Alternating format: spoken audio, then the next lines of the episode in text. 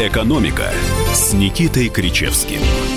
И снова в эфире радио «Комсомольская правда» неистовый профессор Никита Кричевский, народный экономист России. А помогаю ему я, простой парень родом из Саратова, Алексей Никита Иванов. Никита и Алексей Иванова. Никита Кричевский, Алексей Иванов. Не верьте тому, что только что услышали. Рад вас видеть в добром здравии, Никита Александрович. Аналогично, аналогично, Алексей Валерьевич. Ну что, а, что давайте такое? разбираться. Что? Ну, что? давайте разбираться, что, что же произошло случилось? на этой неделе, что, что было 9 марта. Первый грозовой набат кризиса. Третий вот выходной день. Третий выходной день, да, тут с вами не поспоришь, но произошло кое-что еще. Кстати, что? вот у меня выходного дня, например, 9 марта не было. Чего я ничего не знаю об этом? Потому что экономические новости приходили одна за одной прям с самого утра. Вас вызвали на работу? Э, меня вызвали на работу, я, безусловно, работал весь день, мы это отбивались, отбивались от всех этих новостей. А, но в итоге э, все, мне кажется, пришло как-то на круги своя. Да, а, а, отбились. Вот как, как, как вы считаете, что, что же было? Это на, начало кризиса или э, все-таки э, просто такой, такая стрелка осциллографа, она дернулась вниз и теперь будет медленно возвращаться наверх? Я имею в виду, конечно, цены на нефть, рубль Алексей Валерьевич, я не очень понимаю суть вопроса. Если я скажу, что это начало кризиса, то что? А если я скажу, что это не начало кризиса, то что? Ну, мы хотя бы поймем, что происходит. Для чего нам это знание? Ну как, если у нас начало кризиса, то надо тогда закупаться продуктами. Кстати, давайте... С чего вы взяли? Ну как, э, пережить темные времена. Какими продуктами? Тушеночка, картошечка. Так. Э, давайте спросим у наших слушателей, что они э, закупают впрок. Может быть, это уже... Может, они ничего не закупают? Может быть, ничего не закупают, да. Может быть, закупают бытовую технику, автомобили, квартиры впрок. Может быть... Холодильнички с Холодильнички, да, микроволновочки. Складируют Холодильники на Саратов, я считаю, нужно Саратов покупать надо, обязательно. обязательно. Раритет. Пока, Через 10 лет продадите в 5 раз дороже. Да, больше их не упускают, кстати, как вы знаете. Ну, или, может быть, вот вы действительно пошли все-таки закупать еду. Э, значит... А Зачем? Ну что вы опять, Никита Александрович, как зачем? Ну вот у меня вопрос вам. Ну, у нас Зачем, вот такая вот, э, такой вот у нас культурный код, закупать тушенку в, в тяжелые времена, потом мы ее открываем и едим. Или она пропадает, хотя не должна, по идее. Это когда такое было? Э, такое было в 90-е. А, вот, да, у меня вот такой с культурный пор, С тех пор вы считаете, что это стал нашим культурным кодом? Ну, хорошо. WhatsApp и Viber, плюс 7 967 200 ровно 9702. Сюда мы ждем ваших сообщений, том числе э, по поводу вот этого как раз нашего вопроса дня. Что вы закупили в прок, что вы планируете закупать в прок?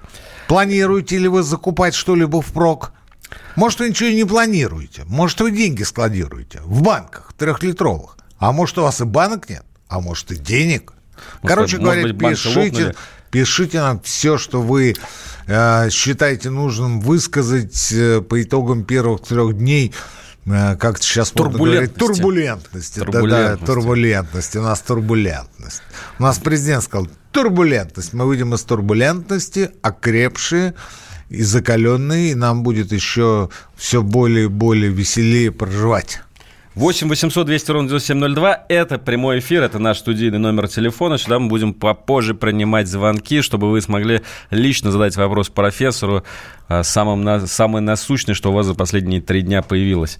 Итак, ну все-таки серьезно, если... А, Ваша передача для Москвы или для всей России? Наша передача для Антарктиды, дорогой. 5322. Да, Алексей Валерьевич? А, вы как считаете, а, мы в понедельник, 9 марта, это был самый вот уже, самое дно, так сказать, вот этого падения, и с тех пор мы только будем отскакивать? Или все-таки ну, ждать это вам еще? не скажет никто, Алексей Валерьевич. Второй волны ждать? Никто не скажет. А если кто не скажет, то это будет э, человек, который э, будет занят исключительно ловлей хайпа, потому что а, он будет рассчитывать на то, что его будут цитировать, будут говорить, что вот, смотрите, а вот этот Имерек, Имерек сказал, что будет вторая волна, третья волна кризиса. На самом деле об этом не скажет никто, и ни, никому не дано знать, будет ли вторая, третья волна кризиса, и кризис ли это. Ну, вот Если мы берем цити... один параметр, один да. параметр, а именно изменение цены на нефть, то это ни в коем случае не означает, что э, налицо кризис всей экономики. Это всего лишь один из параметров. Ну, скажем, а, в те дни, когда рушился российский фондовый рынок, э, ни с того ни с сего рост никель. Вот что это значит? Ничего не значит, потому что на следующих торгах все поднимался, а никель падал. Вот как раз по поводу эмиреков, которые хайпуют и которых э, теперь все цитируют, включая нас, я хочу э, зачитать вам новость. Индекс, финансового, индекс финансового стресса в России, который рассчитывает некое агентство АКРА, показал повышенную вероятность начала финансового кризиса. После обвала цен на нефть и девальвации рубля индекс вырос на 2 пункта. Такие резкие колебания были раньше в 2008, 2009 и 2014 годах. Написанному верить? Ну, они были наверняка не только в эти годы, они были еще и в другие годы, но сегодня это агентство все цитируют и все говорят, ну вот видите, агентство Акра предсказало, что... Знаменитое. А, да, знаменитое, легендарное агентство Акра, которое возглавляла когда-то школьная учительница Катя Трофимова, но она, конечно, по виду, она на самом деле никакая не школьная учительница, но уже более похожа.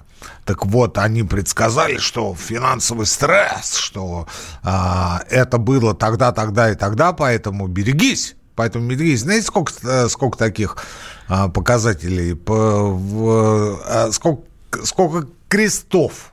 Крестов сколько? Вот есть один крест, который накладывается на второй крест.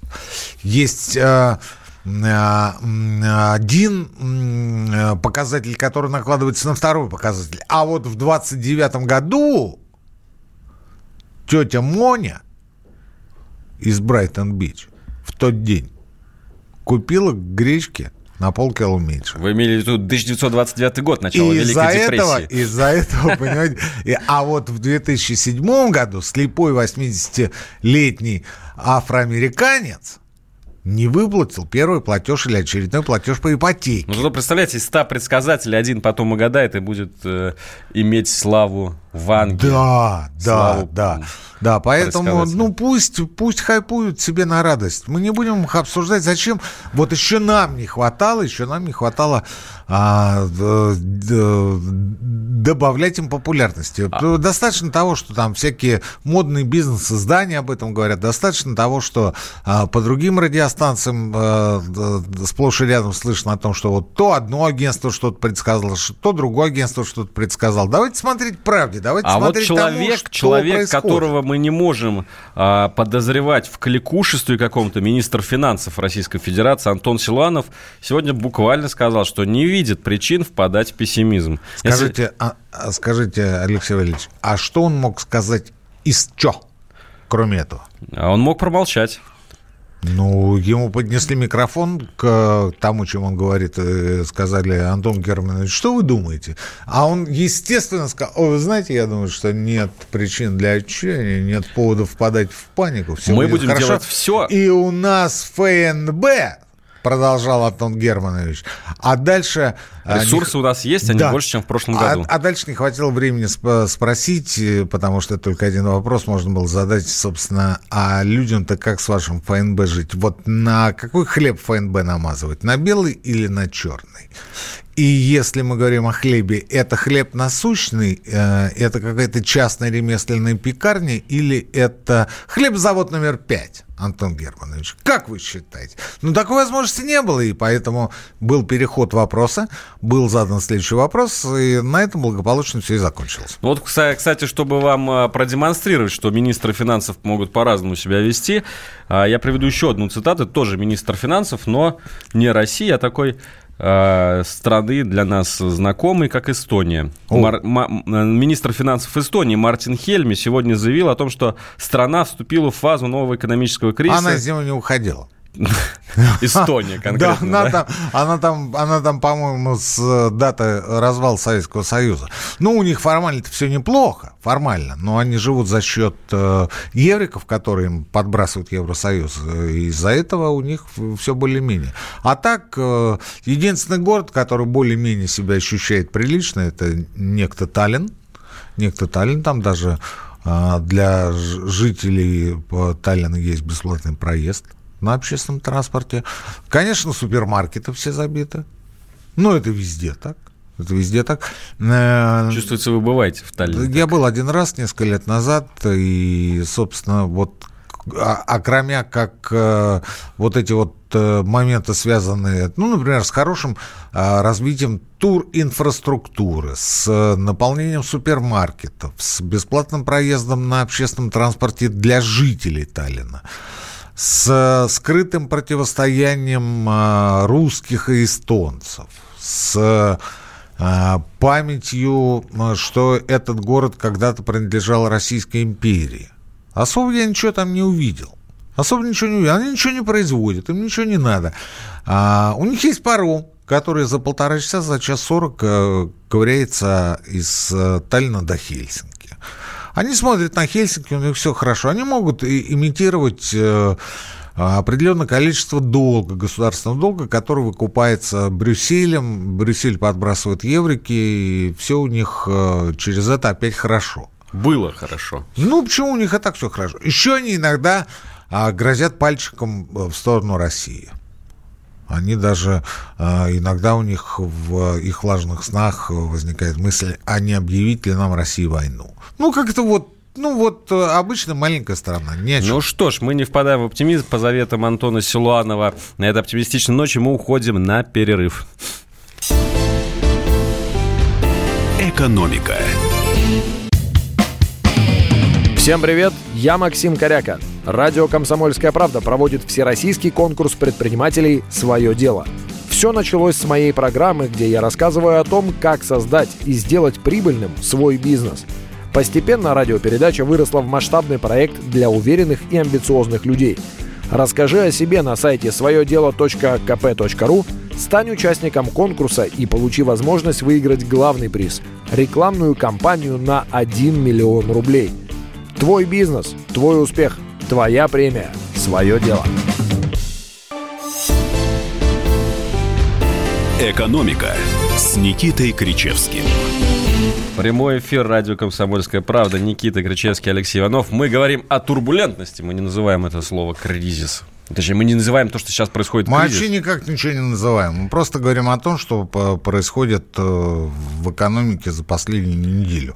За последнюю неделю а, произошло следующее. Э, в конце прошлой недели э, ОПЕК плюс в составе ОПЕК, где первую скрипку играет Саудовская Аравия и Россия, должны были продлить соглашение об ограничении нефтедобычи. Первоначально, первоначально говорили о том, что сокращение будет э, продлено на прежние 600 тысяч баррелей в сутки, и в, общем и целом все с этим были согласны. Но внезапно, внезапно саудовские партнеры предложили нам в безальтернативной основе сократить добычу нефти на полтора миллиона баррелей. То есть в два с половиной раза больше. Причем это сделали в форме ультиматума. Господин Новак, посовещавшись с э, руководством Российской Федерации, э, получив соответствующий отрицательный ответ, донес его до Саудовской Аравии. На что Саудовская Аравия, которая, в принципе, предполагала, что мы не прогнемся, а за 20 лет э, правления Путина я не помню ни одного случая, когда мы прогнулись на ультиматум, естественно, пообещала залить весь мир дешевой нефтью и сделать нам бяку. Мы сказали, ну хорошо. Мы сказали, ну хорошо, потому что, ну, в конце концов, это право Саудовской Аравии, мы же не можем им запретить заливать весь мир нефтью. Тут же недалекие информационные агентства сообщили о том, что Саудовская Аравия предложила э, куче потребителей в самых разных частях света э, нефть с демпингом 6-8, там чуть ли не 12,5 баррелей а долларов за баррель. Это было расценено как э, некая война, некое атакующее действие. На самом деле ничего подобного не происходило, потому что Саудовская Аравия неоднократно делала подобные предложения, заключала льготные демпинговые контракты с самыми разными потребителями. Это было и в прошлом году, и в позапрошлом году. Это ни для кого не секрет, это совершенно нормально. После этого в понедельник цены на нефть грохнулись, грохнулись они на треть.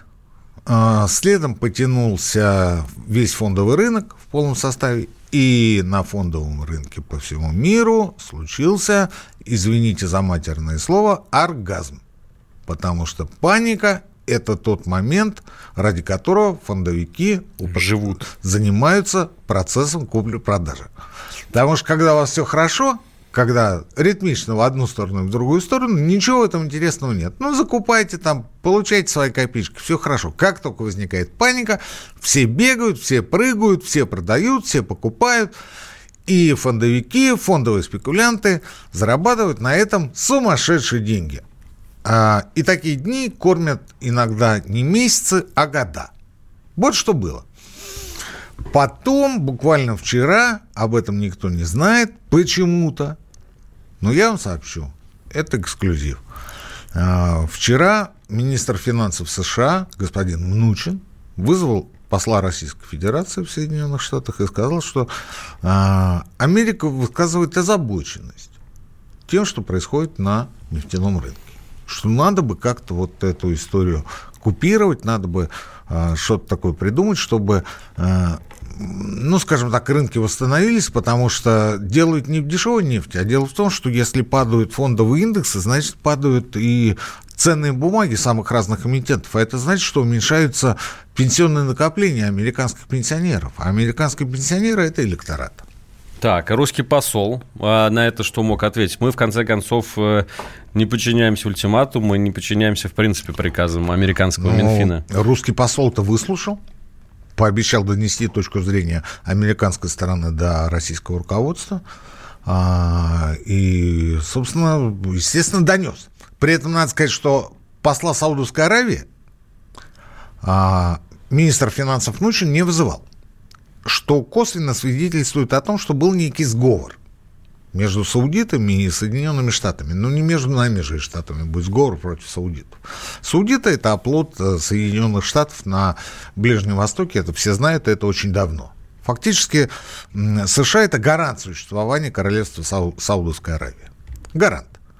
Так было и в 60-е, так было и в 80-е, когда начался печально знаменитый обвал нефтяных цен, спровоцированный как раз Саудовской Аравией. Так будет и впредь. А оружие, Саудовская Аравия – это один из крупнейших э, покупателей оружия э, в мире. Оружие саудиты закупают как раз в Соединенных Штатах. Ну вот, слово за слово.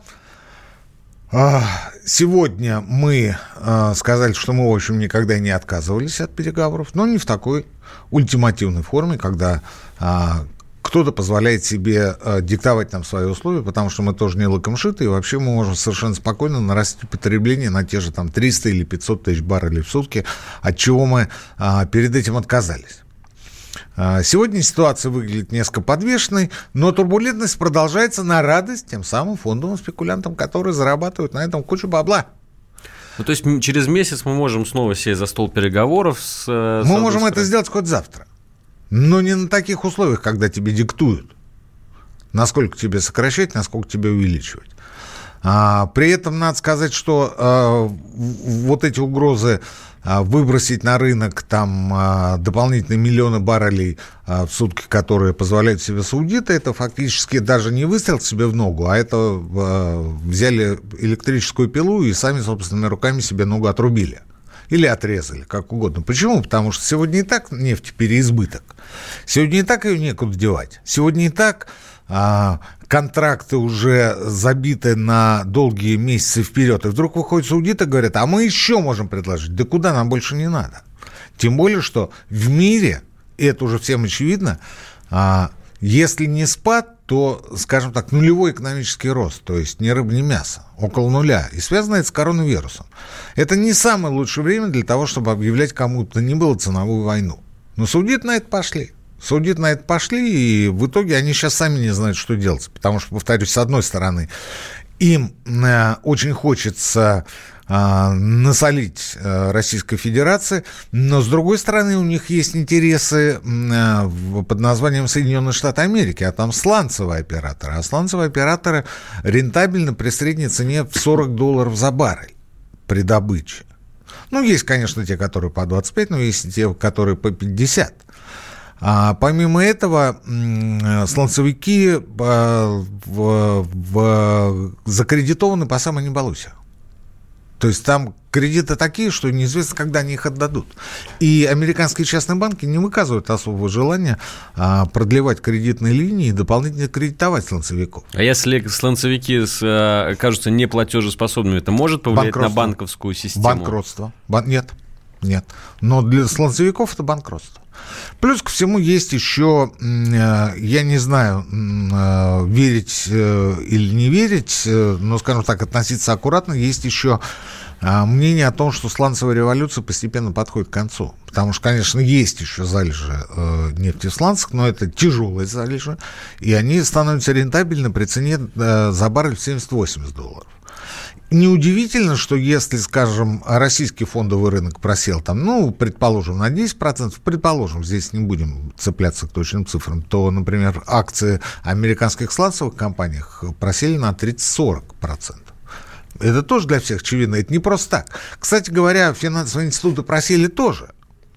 Но они просили в существенно меньшей степени. Лидерами по падению были как раз сланцевые компании. Поэтому сегодня ситуация выглядит весьма и весьма неопределенной, что э, по-иному называется турбулентность. Но при этом я лично никаких опасений не вижу ни за судьбу Российской Федерации, я имею в виду, конечно, не саму страну, а ее экономику, ни за а, наш бюджет, потому что с нашим бюджетом все хорошо. У меня опасения за нас за нас. Потому что сколько можно э, устами Антона Германовича э, сладострастного говорить о том, что у нас бюджет сбалансирован, мы выполним свои обязательства при любой погоде, потому что статьи защищены и прочее, прочее, прочее. А чем будут э, питаться, простите, Кричевский с Ивановым?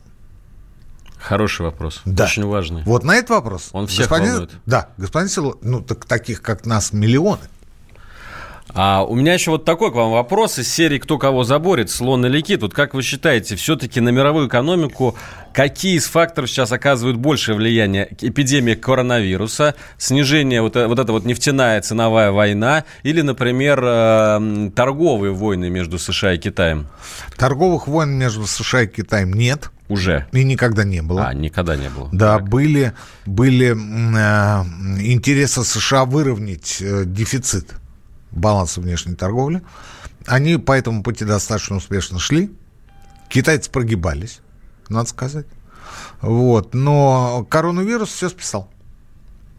То есть сегодня ни о каких торговых войнах можно не говорить, потому что Китай фактически еще лежит. Он только-только начинает подниматься.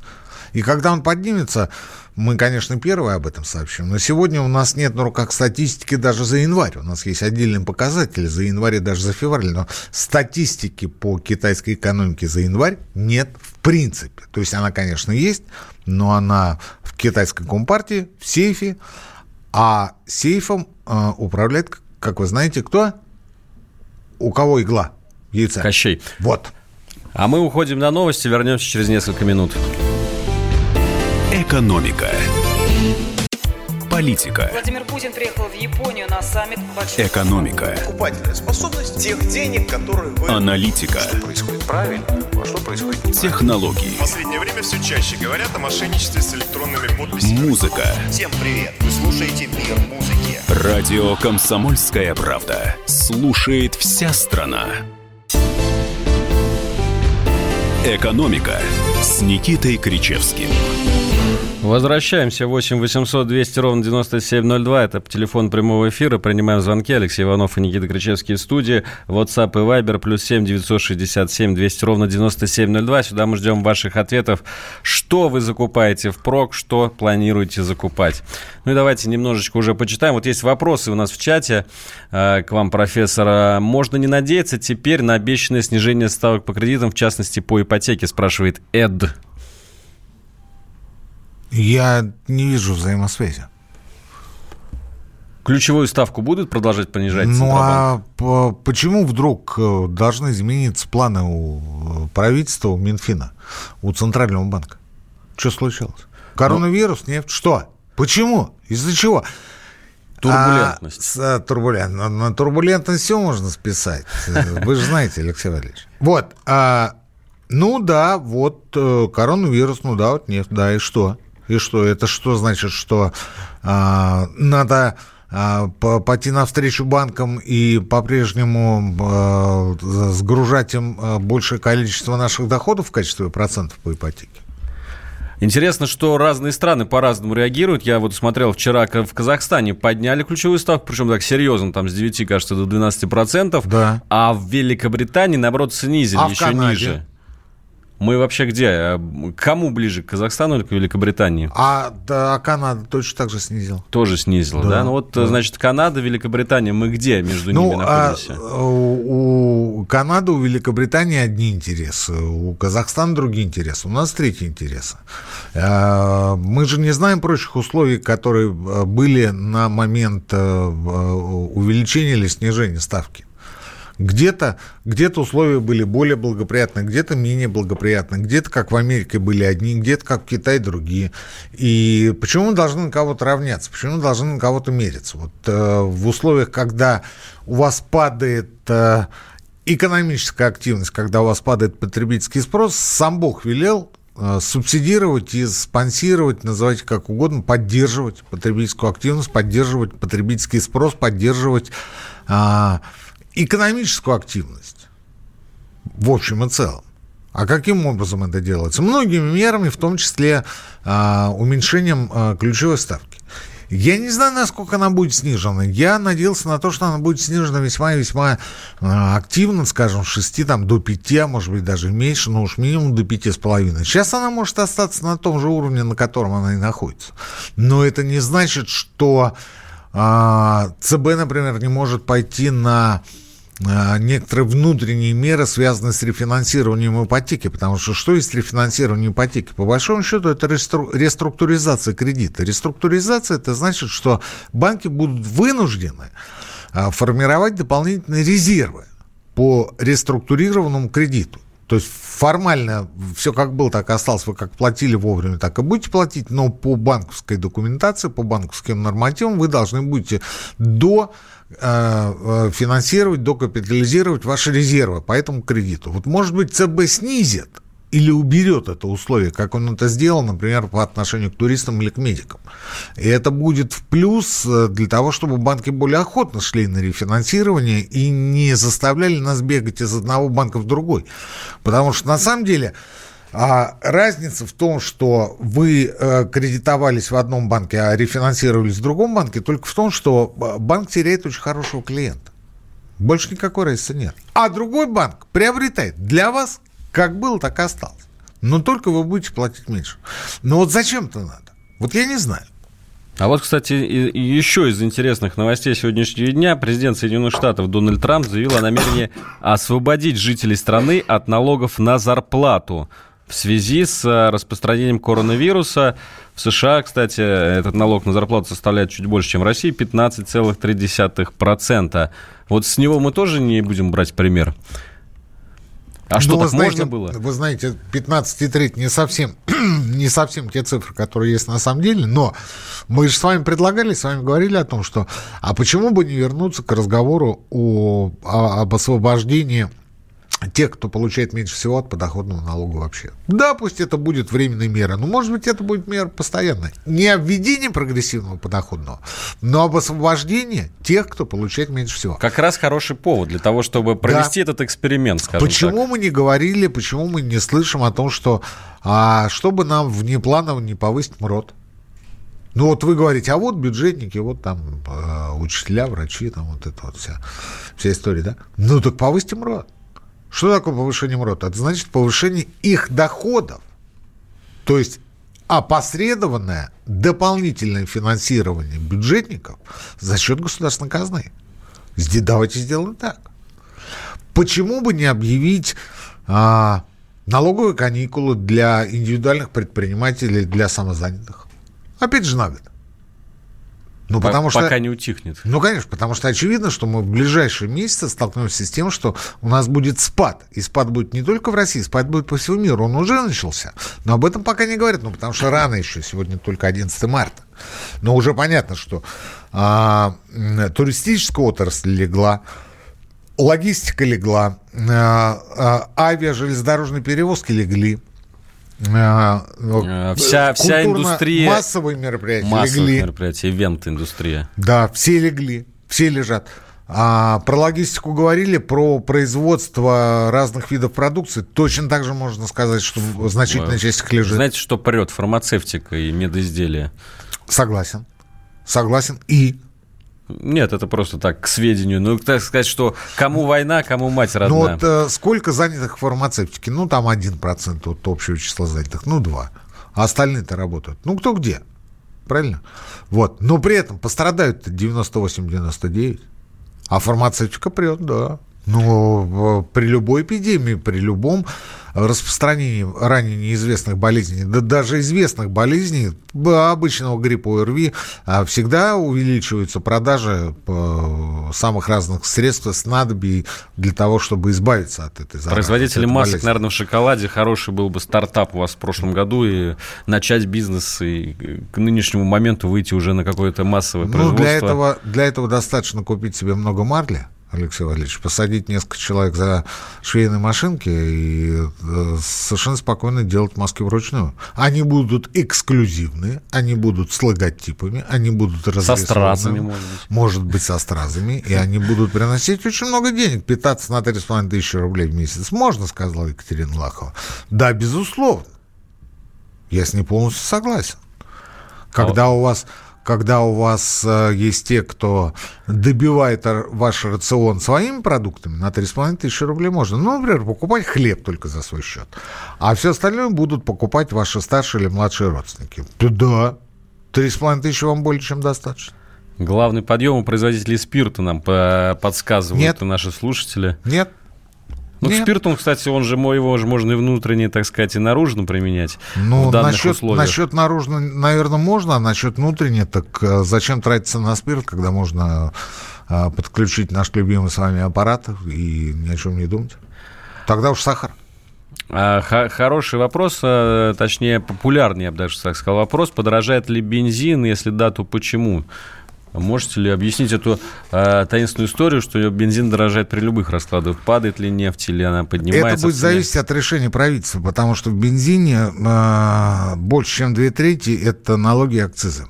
Я сейчас на память не помню расфасовку, а, где какой налог, где какой акциз, но больше двух третей, порядка 70% это то, что идет в казну, то, что идет в бюджет. А если э, будут увеличиваться налоги и акцизы на эту отрасль, значит, э, бензин вырастет. А, Что касается непосредственно сырья, из которого бензин производится, он с- сырье составляет э, по удельному весу в районе 8-10%. 8-10%. Вот а, удешевление бензина, скажем, на пару рублей вполне себе допустимо. Пойдут ли на это или не пойдут, я не знаю. Я не знаю. Ну, я так понимаю, что э, легче снижают цены на бензин в тех государствах, где от нефтяных доходов бюджет не зависит. Молчание профессора. В общем, Нет, я пытаюсь, я пытаюсь сейчас а, на примере Германии и на примере Америки э, обоснованно ответить. Э, Зависит. Везде зависит, просто там более гибкая система ценообразования на бензин, на моторное топливо. Не так, как у нас на год а, фиксированных значениях утвердили, и все, и перешли к следующему Ну, вопросу. де- дело просто, наверное, еще в том, что для России тогда это двойной удар, если снижение цен на нефть, еще снизить налоги, акцизы на бензин, то поступления в бюджет э, просто драматично упадут. Еще, говорят, компании, обеспечивающие видеоконференции в, э, В почете. в почете. ну да. да. да, все видеосервисы, видео... Это которые YouTube вы имеете в виду?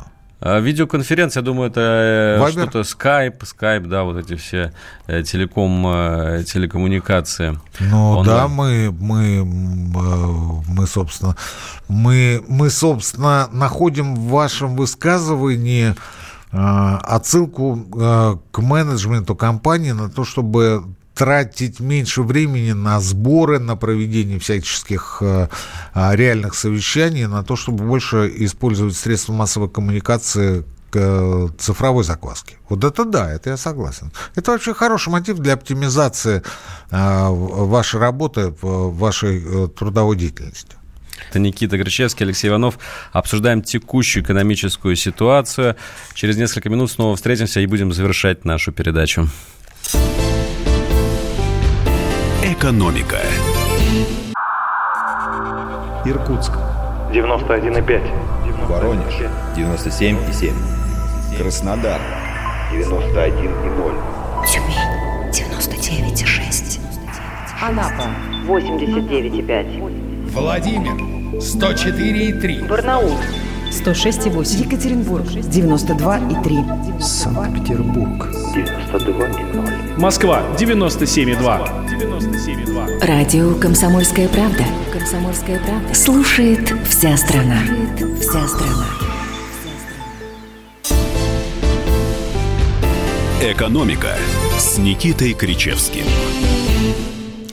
И снова здравствуйте, Алексей Иванов, Никита Кричевский в студии радио «Комсомольская правда». Мы продолжаем обсуждать текущую экономическую ситуацию, текущую турбулентность на рынках и так далее. Спрашиваем у людей, что они закупают впрок, э, водку и презервативы, чтобы было с чем женой заняться в кризис, пишет нам наш слушатель. Водка или презервативами? И водкой, и презервативами. Да, тут надо выбирать, наверное, да? Ну, как-то вот вы определитесь.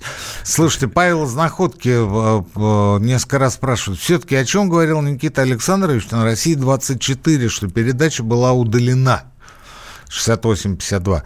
Вот Алексей Валерьевич не даст соврать. Я по, пока шли новости, по, не новости, а реклама. Я, я нашел эту программу все, все показывают, все стоит, все в. Чистая правда, абсолютно. Показывал мне только что Никита Александрович такой в костюмчике. В красном галстуке, понимаешь, В красном галстуке, да, как будто собирается, как будто собирается куда-то выдвигаться. Куда-то рассуждает, а на чем-то. Да, а вот еще наш слушатель пишет. В пятницу по случаю прикупил три золотых червонца за рубли. Первый раз угадал. А что, вот хорошая идея для инвестиций прикупить золотишко-то? А с какой целью? А, сохранить деньги, приумножить свои Но капиталы. только с целью по нумизматической редкости, больше ни для чего. Что с ними еще делать? А потом, а потом, когда все уляжется, взять и продать. И окажется, что вы не потеряли деньги, а даже немножко приобрели. Ну, отличная идея. Особенно если червонцев фиксированное количество, а денег у вас столько, что не, не увезешь. Ну, наверное, да, почему нет? Скажите вашему профессору, что самогоном можно спасти только самогон любителей. Да, да. Да и вообще увлекаться этим не стоит. Здравствуйте, уважаемые. Это пишет, кстати, нам наш слушатель из Соединенных Штатов Америки. Ага. В Нью-Йорке дефицит туалетной бумаги и средств для мойки руд. Обидно, досадно, но ладно. Но вот, кстати, действительно очень много я смотрю в Фейсбуке, допустим, у меня в моей ленте сообщений из эм, э, эмигрантской среды, которые рассказывают, как в Австралии, в Англии, в США пропадает туалетная бумага почему-то всегда, а, средства для мойки рук, ну и другие антисептики. Такое ощущение, что там дизентерия началась массово, Алексей Валерьевич. Все, все, все сразу начали закупать туалетную бумагу. Ну, за, закупите туалетную бумагу. Ну, кто же, кто же против? Но, вы знаете, ведь туалетная-то бумага бывает разная. Друзья так, наши. Ну-ка расскажите, чем вы... Но она бывает дешевая, она бывает дорогая. Вы какой пользуетесь? Вы на какую туалетную бумагу рассчитываете? Потому что там есть, э, как это, 58 копеек или там рулон, или как оно называется. Это самое простенькое. Есть такая, которая трехслойная, четырехслойная. Вы какую бумагу закупаете впрок? И что вы с ним будете делать, когда э, вся эта история спадет? И Это мы сейчас вы наших окаж... слушателей из Нью-Йорка пытаем. Какую... Вы окажетесь, да, вы окажетесь в ситуации, когда у вас вся квартира будет заполнена туалетной бумагой, а что с ней делать, совершенно непонятно. Ну, может быть, соседям будете раздаривать, я не знаю. А, все так же набрали кредиты, банки борются за качественных клиентов, так же, как арабы демпингуют по нефти. Нет, нет, банки всегда боролись и будут бороться за качественных клиентов. Это зависит от психологии клиента, от психологии руководителя, больше ни от чего. А, что касается а, нефтяников, а, они борются за реализацию, это совершенно другое. Ты можешь сегодня купить, завтра человек скажет, что ему тот объем не нужен или какие-то другие твои условия его не устроили. А может быть, кто-то дешевле предложил. Так что одно с другим не сравнивается. вот Константин из Харькова интересуется, мне, наш, мне нравится география наших слушателей. Никита Александрович, скажите, пожалуйста, как вы думаете, если да. Россия лишится внешних инвестиций, как долго она сможет протянуть на внутренних? Что имеется в виду под внешними инвестициями, я не очень понимаю. Ну, иностранный капитал же инвестирует как-то в Россию. Куда? В Россию. В какую? На фондовый рынок? Возможно. На фондовый рынок, если, если иностранцы уйдут с российского фондового рынка, будет только хорошо, будет только радостно нам всем, потому что, наконец-то, мы и так, можно сказать, отрезаны э, своими фондовыми делами от э, внешнего мира. Ну, скажем, а, наше воздействие и взаимодействие с внешним рынком весьма и весьма ограничено. А так будет еще легче дышать. Что касается инвестиций в реальный сектор экономики, их существенно меньше, нежели чем фондовых, спекулятивных инвестиций, то ради бога, те, кто хотели вложиться в российскую экономику, те давно вложились и успешно работают. А те, кто имеют реальные а, намерения, а не а, бумажные, документы войти в нашу экономику и здесь что-то делать, они также получают э, не то чтобы зеленый свет, а еще провожатого. Вот. А те, кто хочет порассуждать на эту тему, те могут рассуждать сколько угодно. Пережили 62 за доллар, переживем и 72. Скоро будет лето. А вот такие оптимистичные вот я сообщения. Я полгода назад говорил, Алексей Валерьевич, ну поставьте курс 70 рублей за доллар и забудьте. Ну вот фиксировано, вот как Китай делает. Ну поставь 70. Вот сейчас бы даже никто не вспомнил. Ну, вот было 70, вот увеличивались бы резервы, все было бы хорошо. А Тут... что для нас 70 это нормальное, да? Ну, я считаю, что... Ну, это умозрительная цифра. Можно было поставить 75, можно было поставить 68. Ради бога. Любую. Любую. Вот какую вы считаете нужным, какую вы обосновываете с точки зрения э, математической экономики, такую и ставьте. Главное, чтобы не шарахались, да, люди? Вот без этих внешних э, э, наскоков, наездов, без этих э, турбулентностей, как говорится, да, вот чтобы все было тихо, спокойно. Вот сейчас упал нефть, ну упал, но 70 там будет увеличиваться, 71 сделают или не сделают 71? Да нет, не сделают, все нормально, пока сидим на 70. Ну и хорошо, ну и хорошо. Так вот, вы понимаете, что произошло? Произошло то, что 9 марта, выходной день, люди после 8 марта отдыхают, кто-то с похмелья. Что они делают вместо того, чтобы выйти на улицу, скажем, погулять? Они бегут в обменный пункт. Для чего? Для того, чтобы купить по 78. Ну, молодцы. И, и потом на следующий день обнаружить, что официальный курс... 72 70... рубля, и ты можешь продать в любой момент даже по 71, и нет вопросов. А, я в своих э, социальных сетях публиковал немалое количество фотографий, а, там, где, ну, не очередь в обменный пункт, ну, народ. Ну, народ. Такое столпотворение небольшое. Небольшое, да. Люди сидят, люди стоят, люди ждут в своей очереди, там, по 15, по 20 человек. Зачем? Вот объясняешь людям, не надо, не надо, не бегите, не суетитесь, потому что в панику ничего делать нельзя. В панику надо вот именно, что выходить на улицу и гулять. А вы что делаете? Вы бежите, меняете последние рубли для, для того, чтобы завтра горько на этом пожалеть, горько об этом пожалеть и э, горько на этом поплакать. Вот при, приучили вы все-таки вы наших слушателей какой-то, какому-то оптимизму и такой э, хорошей беззало, беззаботности. Никита, вся жизнь кризис, то индекс поднимается, то он падает, то снова поднимается. Закон жизни. Что же мы будем переживать-то? Пусть переживают слабые. Пусть переживает тот, кто, тот, кто хочет переживать. У нас с вами есть э, э, более важные поводы для того, чтобы волноваться, для того, чтобы нервничать. Это наше здоровье, это здоровье наших близких, наших детей, это наши доходы, это качество нашего питания, это предстоящие отпуска, это судьба Родины, это поправки в Конституцию, наконец. Ура! За сим прощаемся, друзья. С вами были Кричевский Иванов, Советский Союз. Экономика. Самара 98,2. Ростов-на-Дону. Иркутск. 89,8. 91,5. Владивосток. 94. Калининград. 107,2. Казань. 98,0. Нижний Новгород. 92,8. Санкт-Петербург. 92,0. Волгоград. 96,5. Москва. 97,2. Радио «Комсомольская правда». Слушает вся страна.